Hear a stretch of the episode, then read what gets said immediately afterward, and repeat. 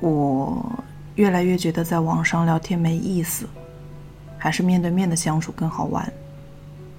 当下的空气湿度、气味、笑声、融洽的氛围感，才是记忆构建的基石。真实相处的小小瞬间，哪怕只是一个眼神、一次火锅，都比三百八十七页的聊天记录更鲜活。化作一阵夏日的雨，晚安了你思念的人。冷漠和伤害，隔再远也能感觉到；关心和在意，需要在身边。才能萌生暖意。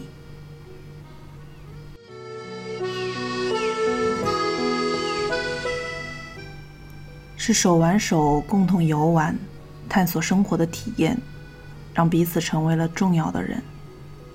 只靠聊天维持的关系，并没有办法把自己交织进对方的人生里。所以啊，以后我们都要和在乎的人多多见面。晚安了，手心孤单，是闪着光一颗沙粒。晚安了，你的努力会让生命变成诗句。晚安了，心愿会结成开花的倒影。等阳光一路。上